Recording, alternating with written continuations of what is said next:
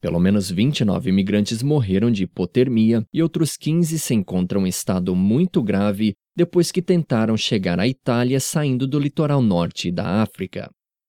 Os imigrantes faziam parte das 105 pessoas que foram resgatadas a bordo de um bote inflável enquanto se encontravam em frente à costa da Líbia.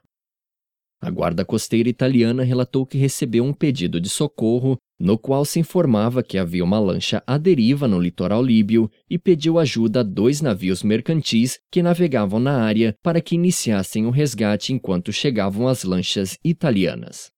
Os imigrantes foram transferidos em duas lanchas da guarda costeira com direção a Lampedusa, onde os serviços de assistência estão se preparando para atender os imigrantes em estado mais grave.